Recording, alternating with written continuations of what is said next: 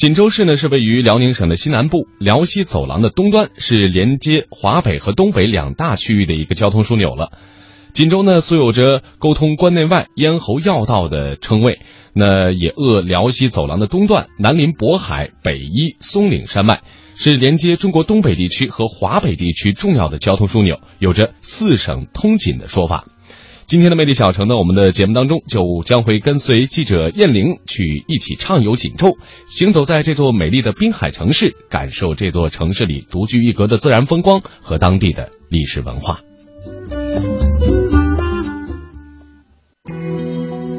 在我国北方，有一座神奇的佛教名山，与南普陀遥遥相望，它是北普陀山。北普陀山最早最早以前的名字叫老母山。据传说啊，在这个辽代时期，这个大辽国的太子耶律倍被他弟弟耶律德光为了争夺这个，这里有国内现存辽代三大寺院之一，有世界最古老、最大、最精美的彩塑佛像群。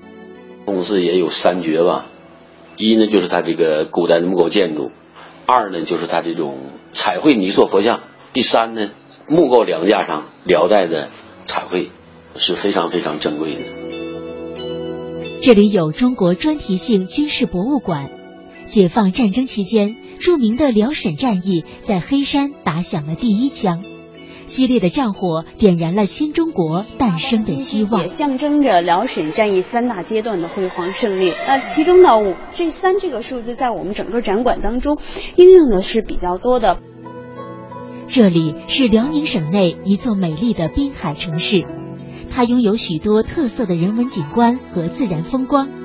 记者燕玲带您展开锦州文化之旅。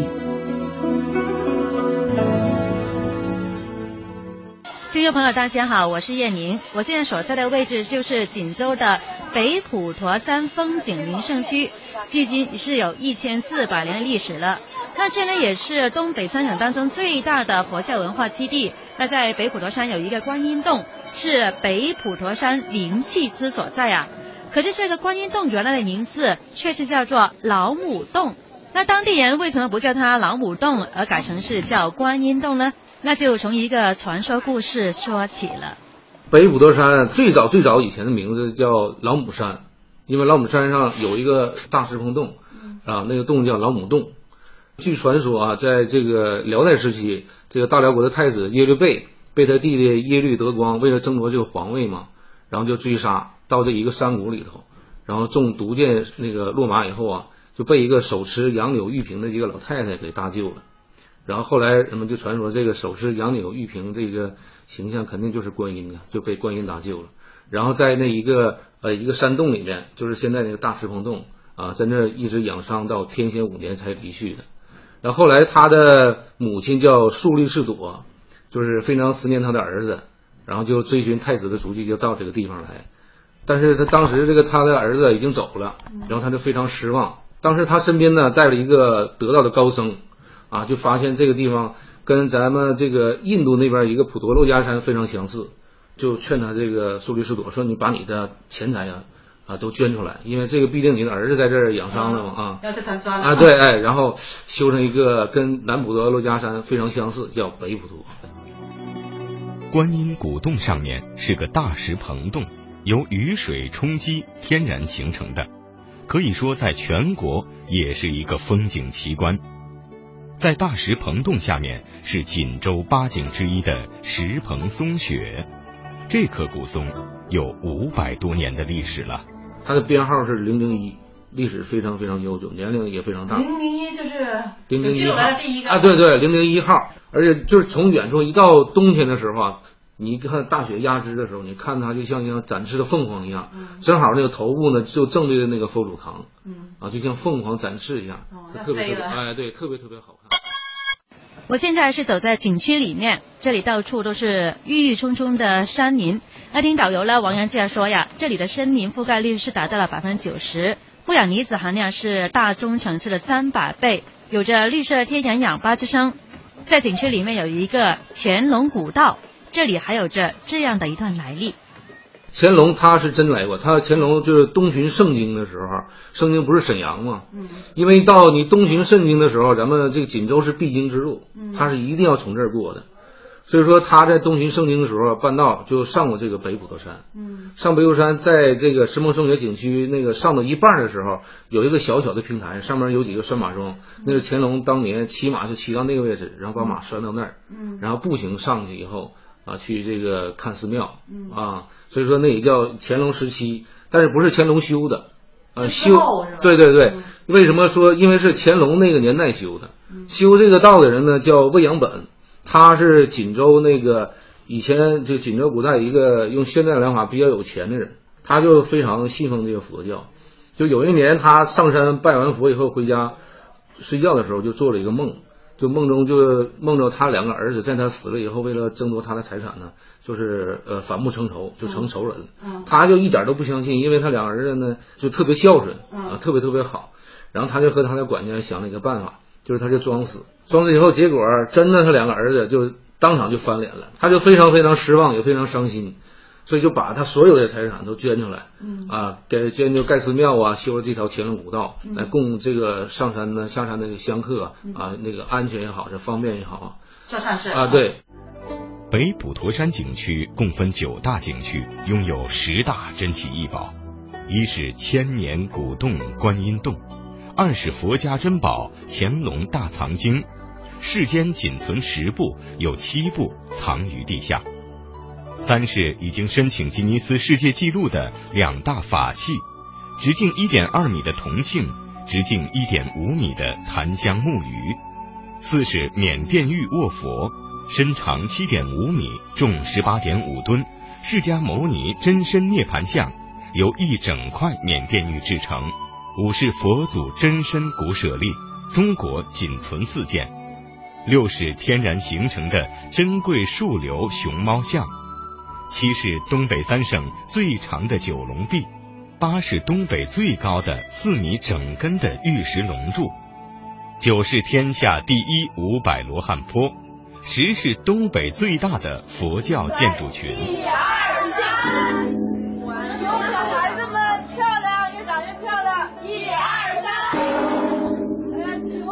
北普陀山还有佛祖堂、财神庙、万佛堂、地藏王菩萨殿、长仙洞等等。石藏道院与北辰殿景区可以欣赏到三清殿、玉皇阁、慈航殿、六十甲子本命神。三霄殿等等浓厚的道教文化，万佛宝殿建筑风格是东北仅有的设计，中间的两根柱子是全部贴金的。景区的滑索是辽西最长的旱地滑索，乘坐索道可以观赏沿途的十五景观，直达主峰鸡冠山。导游王阳说，鸡冠山流传着这样一个传说故事。就是公鸡的鸡，啊鸡冠呃鸡冠子，啊因为在它那个山顶啊，有一个像呃从远处看有个像鸡冠子一样的那个一个大岩石，它那个相当于北普陀山景区的最高峰。原来那个山顶上啊，嗯还有一个小凉亭，叫望海亭，先给扒掉了，扒掉了盖了一个老子的一个坐像。嗯因为北五德山这个景区它是佛道共住的一个山，嗯就是道教在山底下，佛教在山顶上。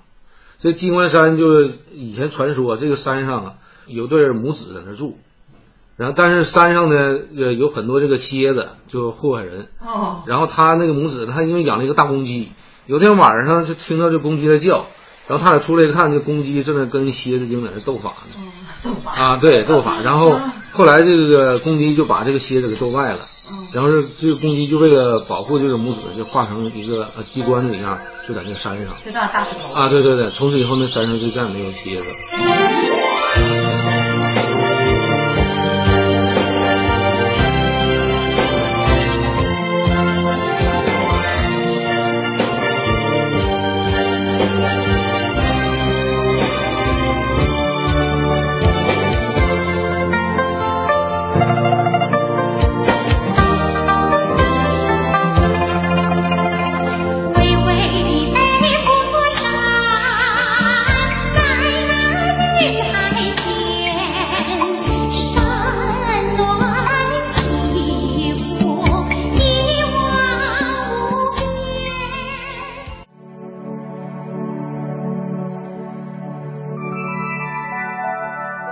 了解了东北最大的佛教建筑群北普陀山景区，介绍了观音洞、鸡冠山、乾隆古道的传说故事和来历。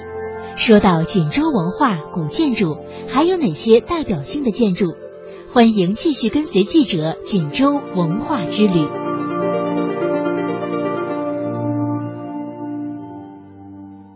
大家好，我是记者任宁。那我们今天介绍锦州第二站就是奉国寺。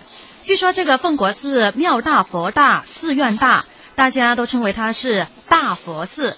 那究竟它有多大呢？当地人有这么一个形容，说它大，一百间房子装不下；说它高，云彩在庙前轻轻飘。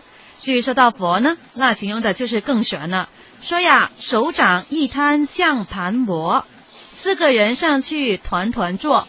据说呀，奉国寺是国内现存辽代三大寺院之一。来这里呢，一定要看看它的标志性的古建筑，就是大雄殿。那它有什么特点呢？在这里又发生过哪些历史？那下面呢，我们就跟随导游边小薇一起去看一看。而咱们前方的这座佛殿呢，就是寺院唯一的一座辽代建筑——大雄宝殿。它建于辽开泰九年（公元一零二零年），距今呢是已经有九百九十四年的历史了。再过六年，也就是二零二零年的时候呢，就即将迎来它的千年大庆了。所以人们也都喜欢称它为千年古刹。它是由辽朝自称为佛祖释迦牟尼转世的辽代第六位皇帝辽圣宗耶律隆绪。为缅怀悼念他的母亲大辽萧太后而修建的一座皇家寺庙。其实啊，有很多人都有疑问，说为什么要把皇家寺庙修在易县这个地方呢？这里既不是当时皇帝的这个故居，也不是啊当时的这个呃所所说的这个国都，为什么要修在这儿呢？实际上啊，在以前辽代的时候呢，这里被称为宜州，它是大辽国母萧氏家族的家族封地。而这个萧太后呢，曾经也是居住过在这个地方。这个萧太后啊，其实呢。在这个辽代的时候啊，所有太后都姓萧，而为什么这个萧太后啊非常的出名呢？她叫萧燕燕，也叫萧绰。实际上呢，在辽朝时期啊，这个辽宋之间的战争啊非常的大，这个当时啊也是呢，这个让百姓啊生灵涂炭。而当时这个萧太后呢，也是使出计谋，跟宋朝啊签订澶渊之盟。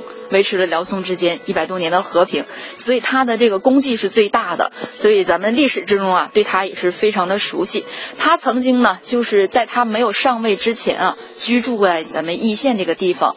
他曾经呢是许下了一个愿望，说如果他能入主朝廷去把持朝政的话，他就在易县啊修一个国内最大的佛像，也是呢修这个佛祖道场啊，以谢佛恩。